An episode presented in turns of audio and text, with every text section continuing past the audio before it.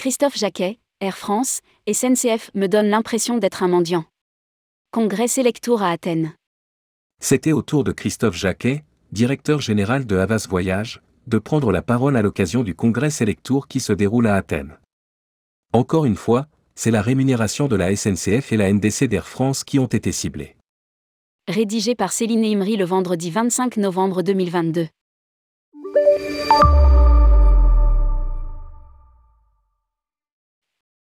Nous rentrons dans une phase où nous sommes en train de passer de l'amour à la désillusion.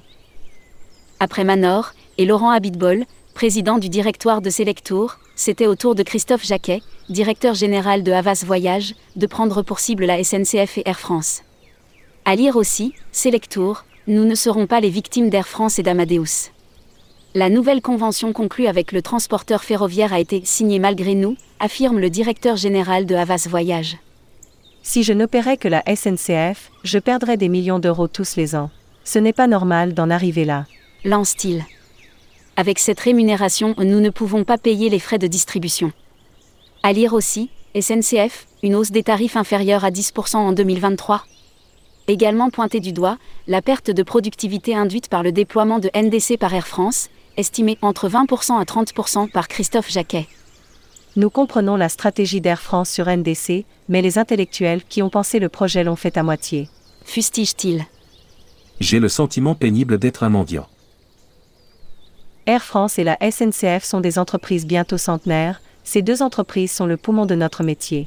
Cela représente deux tiers de notre activité, cela veut dire aussi deux tiers de notre masse salariale.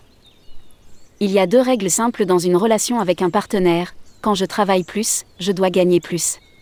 Et quand on nous demande de maintenir nos efforts, on doit pouvoir maintenir nos revenus, oui, poursuit-il.